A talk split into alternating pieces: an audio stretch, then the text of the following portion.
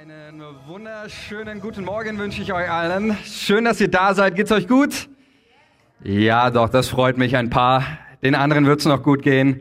Die Kids, die dürfen jetzt raus in die Kinderstunde. Wir segnen euch, habt eine gute Zeit. Ihr seid die Besten. Absolut gut, dass du da bist. Auch möchte ich nochmal ganz herzlich alle am Livestream begrüßen. Ich freue mich, dass ihr da seid. Lasst uns auch diesen Leuten nochmal einen dicken Applaus geben.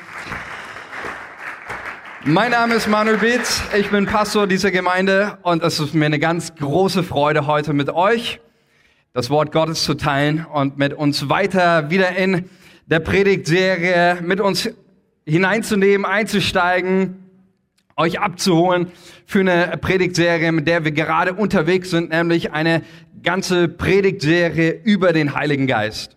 Wir befinden uns ja gerade auf dem Weg von Ostern hin zu Pfingsten und haben jetzt seit äh, zwei Wochen, das ist jetzt die dritte Woche, lernen wir immer wieder über das, was der, was der Heilige Geist tut, wer der Heilige Geist ist. Und äh, wer sich erinnern kann, ich habe damit angefangen, vor zwei Wochen einfach deutlich zu machen, worum es letztendlich ähm, darum geht, wenn wir über den Heiligen Geist sprechen. Dass es hier um eine lebendige Beziehung mit Gott geht. Das ist im Wesentlichen nicht, dass es, dass es deutlich wird durch den Heiligen Geist. Das, woran wir glauben, nicht irgendwie äh, eine tote Theorie ist oder Religion oder irgendwas, sondern wenn wir über den Heiligen Geist reden, dann reden wir über eine lebendige Beziehung, die wir haben können zu einem lebendigen Gott, der uns Leben schenkt, der uns verändert. Und das ist so, so wichtig. Letzten Sonntag und auch das ganze Wochenende hatten wir einen gesamten Studientag hier auch zum Thema Heiliger Geist eingerichtet. Marcel Locher war hier der ähm, Lehrer, Pneumatologielehrer, Lehre über den Heiligen Geist vom theologischen Seminar und hat uns einfach nochmal vor Augen geführt, einfach sehr grundlegend, was ist das Wirken des Heiligen Geistes ähm, an uns, in uns und auch durch uns. Solltest du diesen Studientag verpasst haben, kannst du ihn dir gerne nochmal anhören über unsere Website oder auf YouTube. Ähm, da findest du ihn noch. Und ich habe so als ich mir Gedanken gemacht habe, auch über diese Predigtserie, wo möchte Gott mit uns hin, auch in dieser Zeit hatte ich so ganz stark einfach ein, ein Wort für diese gesamte Predigtserie und für diese Zeit und nämlich dieses Wort Reanimation. Denn ich glaube, das, was der Geist Gottes ganz neu tun möchte in unserem Herzen, in deinem Leben, er möchte dich reanimieren dein Glauben, deine persönliche Beziehung zu Jesus, deine Liebe, deine Freude, der Geist Gottes möchte dich persönlich, aber ich glaube auch uns als Kirche ganz neu reanimieren für seinen Auftrag, für das, was er vorhat mit uns. Und Deswegen geht es auch heute wieder darum, dass wir ein Stück weit wieder mehr verstehen über den Heiligen Geist, über das, was er in unserem Leben tun möchte. Und das ist so, so wichtig. Ja, es gibt manche, manche Predigten, manche Serien, die haben ähm, immer wieder auch einen anderen Fokus, einen anderen Schwerpunkt. Diese Predigt, diese Predigtserie hat einfach einen besonderen Fokus, nämlich auf Lehre, auf Wissen über den Heiligen Geist. Das heißt ja einmal in der Apostelgeschichte, dass Paulus ein paar Jünger in Ephesus fand, die, die waren bekehrt, die waren mit Jesus unterwegs. Und dann äh, fragt Paulus die, sag mal, ähm, habt ihr eigentlich den Heiligen Geist empfangen, als ihr gläubig wurdet? Und die Antwort ist so interessant, die diese, diese Christen geben. Sie sagen, sie haben nicht einmal gehört, dass es einen Heiligen Geist gibt. Das heißt, diese Erfahrung mit dem Heiligen Geist, die konnten sie nicht machen, weil sie vom Heiligen Geist nicht gehört hatten. Es war ein Defizit an Lehre über den Heiligen Geist. Und deswegen geht es mir auch hier darum, dass wir ganz neu einfach du in deinem, deinem Verstand etwas verankerst. Bevor Dinge in dein Herz rutschen, musst du die Dinge immer wieder ganz neu verstehen. Hier abspeichern, hier verankern und dann darfst du den Geist Gottes einladen und das Gebet sprechen, Geist Gottes, lass das, was ich gehört habe, das, was hier drin ist, lass das in mein Herz rutschen, lass es aufgehen, lass es, mach es neu, lebendig in mir. Und ich möchte zu Beginn auch dieser Predigt, wo es wieder ganz stark um das Leben geht, weil Geist Gottes hat immer etwas mit Leben zu tun. Jesus sagt, der Geist Gottes, er ist derjenige, der lebendig macht in Johannes 6. Und deswegen möchte ich mit euch einleiten mit einer Geschichte, die ich sehr treffend empfand, ähm, wenn wir über den Heiligen Geist sprechen. Und ich möchte einsteigen mit dieser Geschichte von dem kleinen Frosch im Brunnen, so heißt sie. Und die geht folgendermaßen. Es war einmal ein kleiner Frosch, der lebte mit seiner ganzen Familie in einem kleinen, kleinen runden Brunnen auf einem Bauernhof. Der kleine Frosch war glücklich und zufrieden, den ganzen Tag im Wasser seine Runden zu drehen und zu planschen. Er dachte, das Leben ist gut. Wir haben das ganze Wasser der Welt für uns. Übermütig füllte er seine Wasserpistole und bespritzte seine Jungs und sie begannen eine Wasserschlacht. Als er noch etwas älter und reifer wurde, bemerkte er das Licht über dem Brunnen und fragte sich, was wohl dort oben sei. Neugierig kletterte er eines Tages sehr vorsichtig die Wand des Brunnens hoch, riskierte einen Blick über den Rand. Das erste, was er sah, war ein Teich. Er traute seinen Augen nicht. Da gab es tausendmal mehr Wasser als in seinem Brunnenloch. Er hüpfte hinaus, wagte sich weiter vor und kam zu einem Fluss. Er stand völlig erstaunt da und das Erstaunen verwandelte sich in Abenteuerlust. Er hüpfte weiter und kam schließlich zu einem riesengroßen Meer. Wasser, soweit das Glubschauge reichte. Nun realisierte er, dass seine Lebensvision, seine Sicht vom Leben die ganzen Jahre limitiert gewesen war. Er hatte gedacht, sein Brunnen sei die Welt, aber alles, was er wirklich gehabt hatte, war ein Tropfen verglichen mit dem, was Gott für ihn vorgesehen hatte, ein riesengroßes Meer. Coole Geschichte, oder? Ich finde diese Geschichte, also habe nicht ich äh, ausgedacht, ja, muss ich fairerweise dazu sagen, aber ich finde diese Geschichte so passend, wenn wir über den Heiligen Geist sprechen, weil sie uns so in unserer Begrenztheit und in unserem limitierten Denken so, so passend widerspiegelt. Ähm, und, und doch so viel auch von, von dem uns irgendwie zeigt, was der Geist Gottes ähm, tun möchte.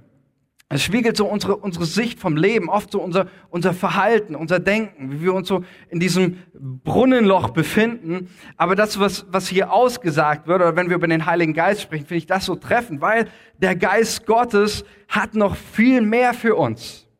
Das, was wir bisher erlebt haben in unserem Leben, ist nicht alles. Amen. Da gibt es noch so, so, so, so viel mehr. Egal, was du erlebt hast, egal, was du hast, da gibt es noch mehr an Fülle, an Leben, an Freude, an, an, an Liebe Gottes zu erfahren in, in deinem Leben. Und ich glaube, es ist so wichtig, dass wir das immer wieder hören, dass wir das immer wieder begreifen. begreifen. Da gibt es mehr für dich, da gibt es auch mehr noch für uns als Kirche, noch, noch weiter, noch einen, einen größeren Auftrag. Da gibt es noch so, so, so viel zu entdecken. Und genau das ist das, was der Geist Gottes in uns und durch uns tun möchte. Er möchte uns in die Dimensionen Gottes führen, die wir mit unserem Verstand, mit unserer Begrenzung, mit dem, was wir bisher erlebt haben, wovon wir noch gar keine Vorstellung haben. Der Geist Gottes, er möchte uns in ganz neue Dimensionen und in Weiten hineinführen. Egal, was du heute Morgen hier bist und vielleicht denkst und sagst, ja, ich habe ich hab Gottes Liebe verstanden, das ist nur ein Tropfen von dem, was der Geist Gottes dir noch mehr zeigen möchte an Liebe Gottes und an so vielen Dingen. Und ich glaube, der große, große entscheidende Knackpunkt auch, wenn wir über den Heiligen Geist sprechen und über das Leben mit Gott, ist eher mehr auch diese Frage, ähm, was erwarte ich noch wirklich? Was glaube ich noch wirklich? Oder habe ich mich abgefunden? Mit meinem Brunnenloch und den anderen Kröten. Ja, oder, oder sage ich, ich will mehr. Ich will das Ganze. Ich will nicht stehen bleiben bei meinem, bei meinem Brunnen, sondern ich will auch den See erleben. Ich will den Fluss erleben. Ich will das Meer erleben. Und deswegen ist es so wichtig und deswegen möchte ich heute darüber sprechen, über das Leben, das Gott dir schenkt. Und einfach mal, dass wir das in unserem Kopf verankern, dass wir uns gewiss werden, dass wir eine ganz große Klarheit darüber haben, was möchte Gott für unser Leben? Was möchte Gott durch den Heiligen Geist uns an, an Leben schenken? Und Paulus schreibt dazu in 1 Timotheus 6, Vers 12, ähm, finde ich richtig stark, diese, diese Zeilen. Und ich habe so das Empfinden, dass sie auch gerade in der Zeit, in der wir leben, so eine Power, so eine Kraft haben. Da schreibt er an Timotheus, ergreife das ewige Leben, zu dem du berufen worden bist in Jesus Christus. Und ich habe so das Empfinden, dass es auch gerade in, in, in dieser Zeit ganz wieder neu wichtig ist, für dich und für mich persönlich, dass wir das Leben ergreifen. Dass wir das Leben ergreifen. Nicht das Leben, das dir andere Menschen diktieren. Nicht das Leben, das andere Menschen sich für dich wünschen, sondern das Leben, für das du berufen bist in Jesus Christus. Amen. Dieses Leben. Und deswegen, es ist mein Wunsch für dich, für mich persönlich heute, dass wir ganz neu aufstehen und sagen, ich ergreife dieses Leben. Ich gebe mich nicht zufrieden mit dem Brunnenloch. Ich gebe mich nicht zufrieden mit dem, was ich bereits erlebt habe, sondern ich stehe auf und ich sage, ich ergreife das volle Leben, das Gott für mich in Jesus bereithält. Und deswegen habe ich heute in dieser Zeit für dich heute Morgen eine Botschaft des Lebens und meine Ermutigung an dich dass du ganz neu dieses, dieses Leben ergreifst, herauskommst aus, aus deiner Isolation, in der du getrieben worden bist, durch Menschen, durch Umstände, durch vielleicht schlechte Gedanken und dass du wieder neu aus deinem Brunnen herauskommst, du sagst, ich ergreife das Leben, weil Gott für mich mehr hat. Und ich finde, einer so der, ähm, für mich einer der, wie soll ich sagen, einer der wunderbarsten Texte in der Bibel ist tatsächlich der Schöpfungsbericht. Und ich liebe den Schöpfungsbericht, weil er so, so ganz grundlegend und, und übersprudelnd von Gottes grundlegenden und guten Gedanken für dein Leben und für diese gesamte Welt zeugt. Und ähm, wenn du den Schöpfungsbericht mal liest, da geht es nicht sehr komplex zu. Äh, vielleicht liebe ich deshalb diesen Schöpfungsbericht.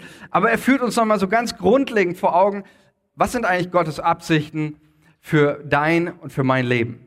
Was ist eigentlich sein Plan? Was ist, was ist sein Ziel? Was, was möchte er mit uns überhaupt in dieser Welt tun und wozu hat Gott uns eigentlich geschaffen? Und ich hatte in der ersten Predigt darüber gesprochen und das so deutlich gemacht, nochmal, wie Gott alles erschafft, die, die ganzen Welten, Sterne, Universum, alles geschieht durch sein Wort, nur beim Menschen eben, da, da spricht Gott nicht mehr, sondern er macht sich selber die Hände schmutzig, er kommt auf diese Welt und er kniet sich hin und er formt den Menschen und, ähm, und dann heißt es, dass er ihm, ja, ich stelle mir das so bildlich vor, wie er den Kopf des Menschen hält, dieses Geschöpf, was er macht, und er haucht ihn den, den Odem des Lebens ein. Und dann lesen wir Folgendes in, im ersten Buch Mose. Der Mensch wurde ein lebendiges Wesen.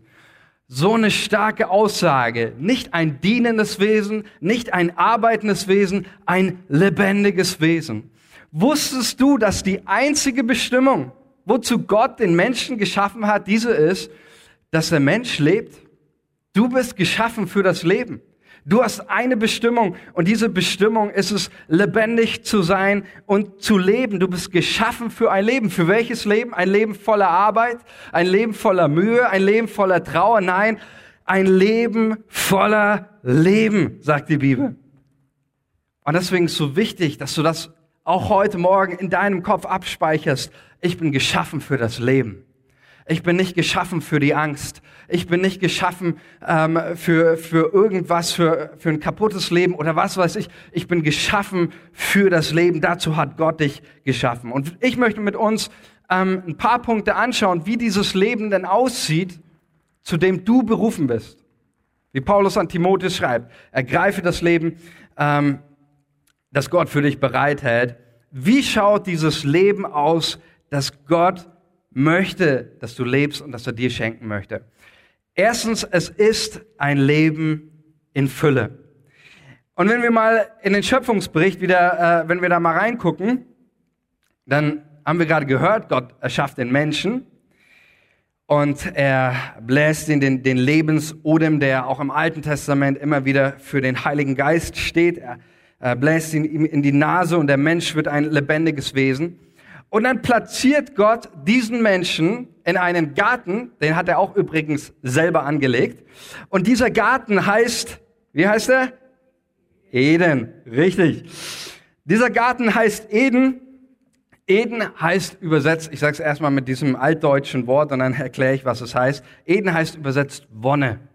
Garten der Wonne. Und wenn du da reinschaust in, in ein Lexikon, ähm, was dieses Wort auch heißt, im Grundtext, was es meint, ich lese euch mal vor. Eden heißt Wonne, beglückendes Gefühl, tiefster Freude, innigstes Vergnügen, höchster Lebensgenuss, Üppigkeit, Überfluss, Fülle. Das ist nicht stark? Gott schafft einen Garten, er baut einen Garten und er setzt diesen Menschen in diesen Garten hinein und dieser Garten heißt einfach nicht nur Wonne oder Überfluss oder Eden, sondern sein Name war tatsächlich Programm. Ja, das lesen wir dann in den Versen 10 bis 12 im Schöpfungsbericht. Da heißt es über diesen Garten Eden und es geht aus von Eden ein Strom, den Garten zu bewässern und teilt sich von da in vier Hauptarme. Der erste heißt Pichon, das ist übersetzt, ähm, heißt das Quelle oder sprudelndes Wasser.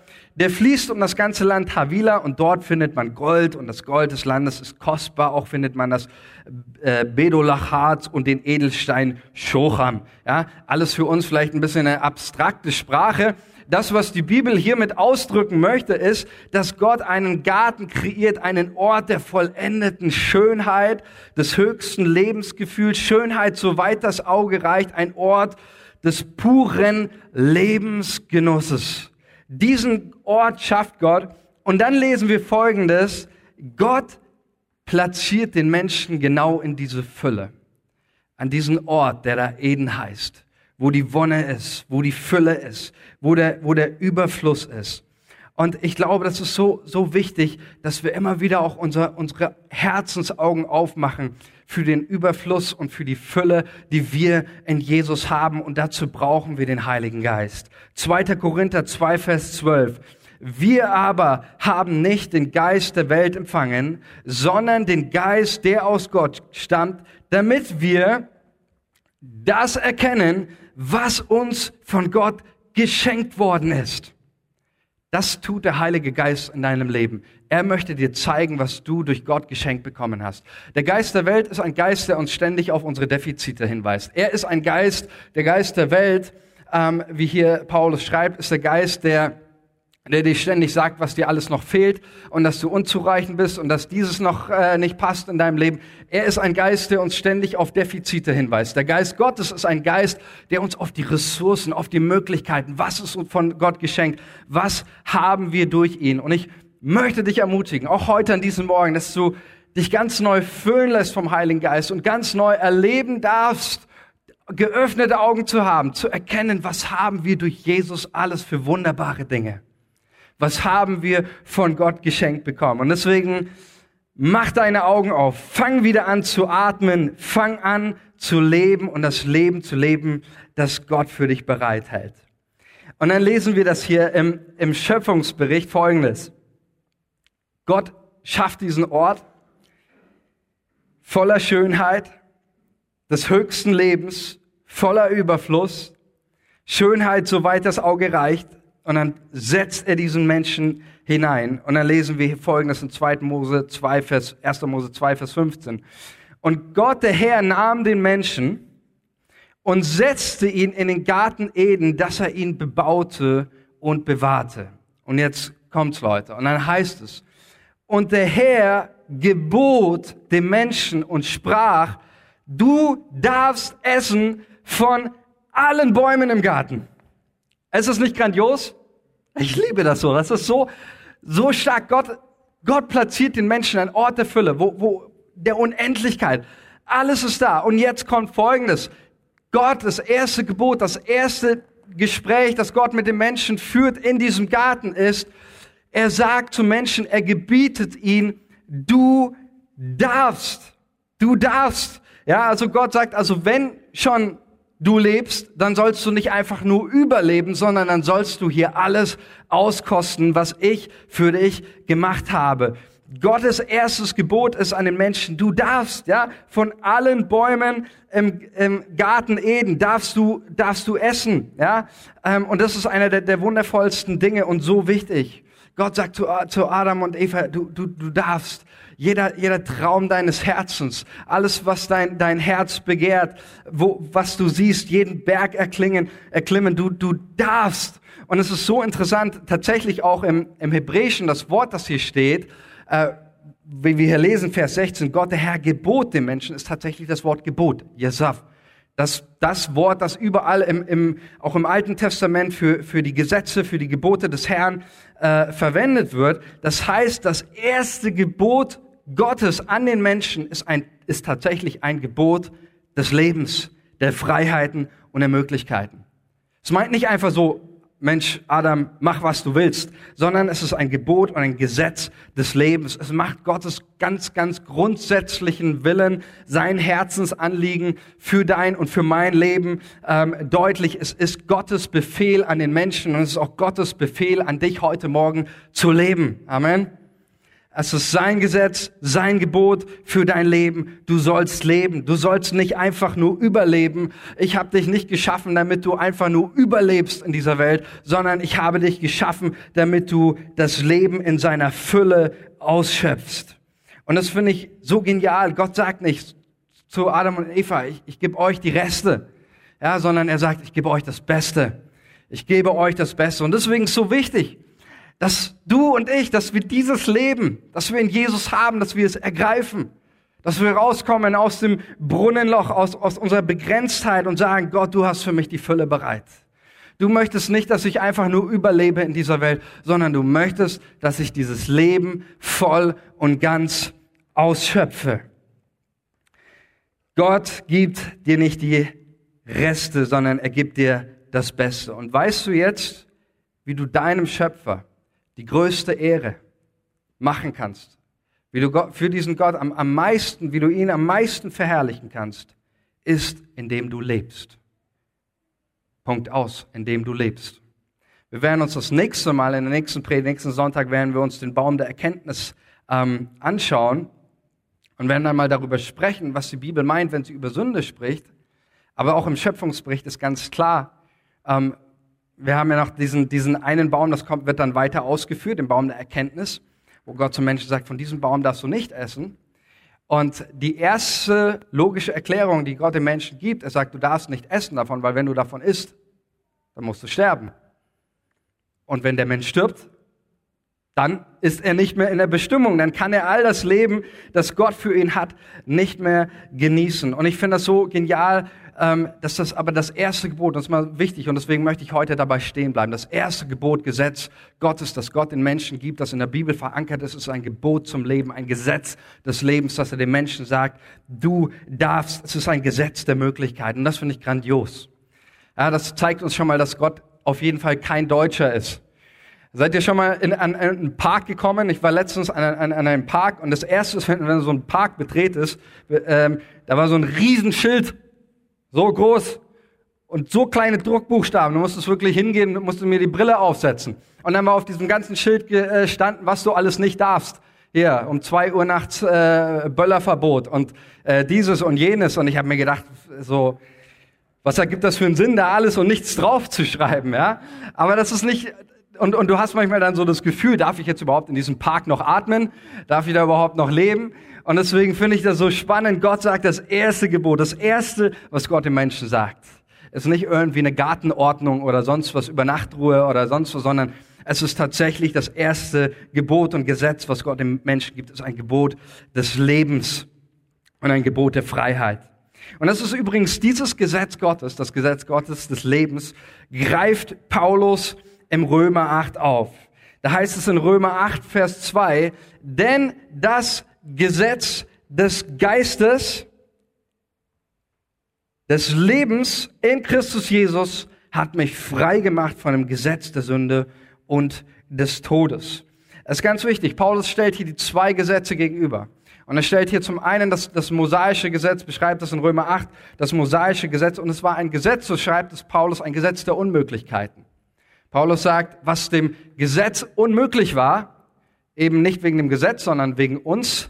Ja, das tat Gott. Er hat Jesus Christus gesandt und dadurch hat er uns durch seinen Tod am Kreuz freigemacht von, von, äh, von der Macht der Sünde und von unserer Schuld.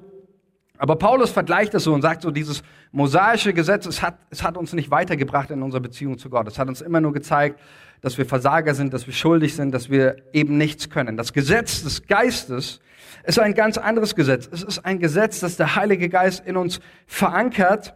Und genauso ist dieses Gesetz ein Gebot des Lebens. Ganz wichtig. Paulus sagt hier nicht, dass wir, dass wir, äh, wenn wir Jesus angenommen haben, nicht mehr unter dem Gesetz sind. Sagt er nicht. Er sagt, wir sind hier nicht mehr unter dem mosaischen Gesetz, aber wir sind unter einem neuen Gesetz, unter einem neuen Gebot und das ist das Gebot des Lebens. Es ist ein Gebot und ein Gesetz des Lebens und deswegen ist es mir so wichtig, ey, es ist nicht egal, wie du dein Christsein verbringst, sondern du sollst leben. Jesus hat gesagt, ich lebe und ihr sollt auch leben. Es ist keine, keine Option oder irgendwas für uns, dass wir sagen, ja, wir, wir wollen Menschen sein, die lebendig sind, die voller Leben, sondern es ist das Gebot Jesu und das Gebot des Heiligen Geistes, der uns sagt, du sollst leben.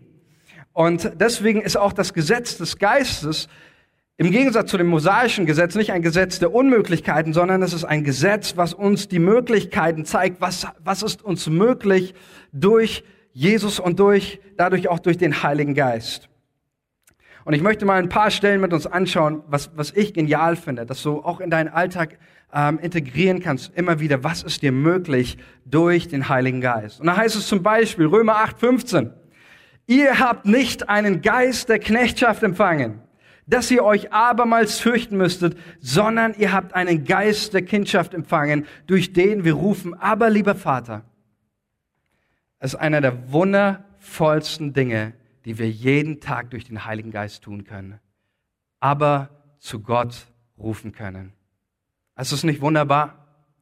Ich möchte mal heute über die Möglichkeiten sprechen, über das, was du darfst durch den Heiligen Geist. Nicht das, was du nicht darfst, sondern das, was du darfst. Du darfst Gott deinen Vater nennen. Das ist einer der wunderbarsten Dinge. Jesus verwendet hier wirklich das Wort aber, das ist im Hebräischen das Lallwort, das erste Wort, äh, das ein, ein Mensch überhaupt anfängt zu reden, wenn er, wenn er, wenn er zu seiner Bezugsperson, zu seinem, zu seinem Vater, wenn er Papa sagt, so sagt ein, ein hebräisches Kleinkind, das erste Wort, was er, was er lernt, ist aber. Das, das kann man noch sprechen. Und genauso, das macht der Heilige Geist. Er bewirkt das, dass wir Gott aber nennen können. Wir dürfen Gott aber nennen. Wir müssen keine Angst mehr haben. Wir sind keine Sklaven mehr. Wir müssen uns nicht mehr fürchten vor Gott, sondern wir dürfen durch den Heiligen Geist in einer vertrauensvollen Liebesbeziehung mit Gott in Kontakt sein jeden Tag. Es ist nicht großartig. Ich finde das so wunderbar, was wir durch den Heiligen Geist erleben dürfen. Wir dürfen durch den Heiligen Geist Freude und innere Stärke erleben. Du darfst durch den Heiligen Geist Gottes Liebe erleben. Die Liebe Gottes ist ausgegossen durch den Heiligen Geist, der uns geschenkt ist. Wir dürfen durch den Heiligen Geist Gottes Trost erfahren, Gewissheit und Glauben, Hoffnung haben in ungewissen Zeiten. Wir dürfen durch den Heiligen Geist in der Kraft Gottes dienen. Wir dürfen Freiheit erleben. Wir dürfen frei werden von Kummer, von Schuld, von Bitterkeit Bitterkeit, von Abhängigkeiten. Wir dürfen einen Zugang zu Gott, dem Vater haben. Es sind so viele, viele, viele Dinge, die wir dürfen durch den Heiligen Geist, wo wir Ja sagen können zum Leben und sagen, ja, ich stehe wieder auf zum Leben, denn der Geist Gottes, das Gesetz des Geistes, es erinnert mich jeden Tag daran, dass ich eine Bestimmung habe und diese Bestimmung ist, das Leben zu ergreifen und zu leben. Ist das nicht großartig? Ich finde unseren Gott großartig. Und es ist das Größte und Schönste und Beste, was man in seinem Leben haben kann. Diese Freiheit und das Leben zu erleben, dass, dass Jesus uns durch den Heiligen Geist schenkt. Und ich glaube auch, dass wir gerade in der Zeit, in der wir leben, in der ähm, so viel, so viel Wüste auch da ist, äh, dass wir diese Botschaft des Lebens wieder, wieder neu rausbringen, neu in unseren Alltag implementieren, immer wieder ganz neu morgens aufstehen und sagen, Jesus, danke, dass du mich zu nichts weniger geschaffen hast, als zu leben und das in Fülle. Und ich möchte zum meinen letzten Punkt mit euch teilen. Das Lobpreisteam darf schon mal nach vorne kommen. Und ich möchte den letzten Punkt mit euch teilen. Vielleicht denkt sich der eine oder andere jetzt in diesem Moment, naja, mein Leben gleicht oder mein Alltag gleicht eigentlich mehr als eine Wüste als eine Quelle. Mein Leben gleicht eigentlich mehr so ein, so ein vertrocknet sein und nicht irgendwie, gleicht irgendwie mehr ein, ein Überleben. Und äh, Leute, ich kenne das auch. Die letzten Monate, letzten Wochen waren manche Wochen echt dabei, da hast du das Empfinden, du, du, du überlebst von einem Tag auf den, auf den anderen. Ähm, und ich möchte mit uns eine, eine Sache teilen, die die wirklich eine Veränderung in unserem Leben bringt. Und ich hatte in der ersten Predigt darüber gesprochen, auch über das Wirken des Heiligen Geistes. Paulus vergleicht das ja im Epheserbrief eben dieses, ähm, wo er den Ephesern schreibt, betrinkt euch nicht oder besauft euch nicht voll, voll Wein, woraus ein unordentliches Leben entsteht, sondern lasst euch vom Geist Gottes erfüllen. Und ich habe deutlich gemacht, dass die Wirkung, genauso wie die Wirkung des Alkohols, ähm, dein Leben zerstört, wenn du dich dieser Wirkung kontinuierlich und dauerhaft ständig aussetzt, genauso verändert auch der Heilige Geist unser Leben. Aber er zerstört nicht unser Leben, sondern er erweckt uns zum Leben und er bringt Leben dort, wo wir den Heiligen Geist uns kontinuierlich und immer wieder aussetzen. Und ich möchte mit euch zwei, einen Vers teilen, wo zwei Dinge sehr deutlich werden. Jeremia 2, Vers 13. Da heißt es, denn mein Volk tut eine zweifache Sünde. Mich, die lebendige Quelle, verlassen sie und machen sich Zisternen, die doch rissig sind und das Wasser nicht halten können. Und ich habe mir bei diesem Vers gedacht, ist eigentlich eine ganz entscheidende Aussage, eine Frage gestellt. Lebe ich aus der Zisterne oder lebe ich aus der Quelle? Lebe ich aus der Reserve oder lebe ich aus der Quelle? Und es gibt einen großen Unterschied zwischen Leben aus der Quelle und leben aus der Reserve. Und ich glaube, dass es uns oft so geht und, und vielen Christen so geht, dass sie sehr oft aus der Reserve leben. Was ist der Unterschied zwischen einer Leben aus einer Zisterne und Leben aus einer Quelle? Der Unterschied ist, eine Zisterne, das ist wie, eine, wie so eine Reserve. Da schüttest du immer wieder Wasser rein, da füllt sich das, oder es füllt sich das Regenwasser. Bei der Quelle, zu der musst du immer wieder jeden Tag gehen. Musst du immer wieder hinkommen, musst du immer wieder hinlaufen, musst dich immer wieder täglich entscheiden, dorthin zu gehen. Und Reserve ist, da schüttest du das Wasser rein, aber die Gefahr besteht, dass das Wasser schlecht wird. Und ich glaube, dass viele Menschen immer nur aus der Reserve leben. Sie leben aus dem, was Gott ihnen vielleicht vor langer Zeit gezeigt hat. Sie leben aus dem, was, was Gott irgendwie mal in ihr Leben hineingesprochen hat. Sie haben vielleicht mal Jesus kennengelernt, sie hatten eine geistliche Erkenntnis, er war ein prophetisches Wort, sie hatten ein Verständnis von der Liebe Gottes. Aber wenn der Geist Gottes nicht kontinuierlich in uns am Wirken ist, dann trocknet auch das irgendwann. Und das Wichtige ist und meine Ermutigung, hör auf, nur aus der Reserve zu leben. Fang an, aus der Quelle zu leben. Jeden Tag. Der Geist Gottes hat nicht nur früher zu dir sprechen wollen, er möchte auch heute zu dir sprechen. Der Geist Gottes wollte dir nicht nur damals die Liebe Gottes verständlich machen, er möchte es auch heute und morgen und immer wieder tun. Wir brauchen immer wieder diese Frische, diese Quelle, dieses Leben aus der Quelle, dieses Leben mit Gott im Alltag. Gott möchte, dass du täglich seine Liebe erfährst und deswegen ist das Leben mit der Quelle so wichtig. Und deswegen ist es so wichtig, dass mein und, und dein Leben angedockt ist an diese Quelle. Aus der Reserve leben ist nicht falsch, aber aus der Quelle leben ist besser. Wir brauchen immer wieder diese Lebendigkeit. Und wenn du das in deinen Alltag integrierst, immer wieder dieses Bewusstsein für dich schaffst und sagst, Geist Gottes, du bist jetzt da. Ich glaube an dich. Ich lese in deinem Wort. Ich lasse Gott zu mir sprechen. Ich erwarte, dass Gott auch heute in mein Leben hineinspricht. Dann wirst du merken, dass dieser Geist er verändert dich. Er verändert dich Stück für Stück, Tag für Tag, Monat für Monat, Jahr für Jahr. Und dein Leben wird zu einer Quelle werden. Und ich möchte dich ermutigen, da wo du jetzt bist, und du darfst gerne mal an dem Platz auch, wo du bist, einfach deine Augen geschlossen halten. Und dir einfach die, auch vielleicht einen Moment, eine Szene, eine Sache in deinem Leben, dich dir vorstellen, erinnern, wo du merkst, das sind Dinge irgendwie ausgetrocknet, da sind Dinge nicht mehr lebendig, da sind vielleicht auch Dinge wieder, wieder abgestorben. Und ich möchte, dass du dir das einfach mal bildlich vorstellst. Vielleicht da, wo du, wo du bist, vielleicht ist es, wo, wo du gerade stehst, wo du das Empfinden hast, da, da stehst du nicht, schwimmst du nicht in einem Meer, sondern da befindest du dich irgendwo eingeengt in deinem Brunnenloch. Und ich möchte dir zusprechen, einfach in diesem Moment jetzt, wo du dich selber siehst in diesem Brunnenloch, in dieser, in dieser Wüste. Ich möchte es jetzt über dein Leben in dem Namen Jesus aussprechen. Lebe wieder lebe wieder. Der Geist Gottes soll dir Leben schenken. Und genauso wie Gott dem ersten Menschen seinen Lebensodem in die Nase blies und der Mensch ein lebendiges Wesen wurde, genauso sollst auch du heute Morgen durch den Geist Gottes wieder, wieder reaktiviert, wieder reanimiert werden, wieder Leben empfangen. Lad den Heiligen Geist einfach in diese Situation ein, da wo du stehst, in, in deinem Brunnen, in deiner Limitation und lad ihn ein und, und, und bitte den Heiligen Geist, Geist Gottes, zeig mir, zeig mir, wer du bist. Zeig mir deine Lebensperspektive. Zeig mir, was du für mein Leben möchtest. Und vielleicht bist du auch heute Morgen hier und du, du sagst für dich persönlich, ich habe dieses Leben überhaupt nicht. Ich habe auch von Jesus noch nie gehört und ich, ich, ich kenne dieses, dieses Leben von Jesus, dann habe ich zum ersten Mal was gehört. Dann möchte ich dir heute, möchte ich dir einfach kurz und knapp sagen, wie du jetzt in diesem Moment leben und nicht einfach nur irgendein Leben, sondern Leben in Überfluss, ewiges Leben empfangen kannst. Paulus schreibt in Römer 10, Vers 9, wenn du mit deinem Munde bekennst, dass Jesus der Herr ist und glaubst in deinem Herzen, dass Gott ihn von den Toten auferweckt hat, so wirst du gerettet und du wirst ewiges Leben empfangen.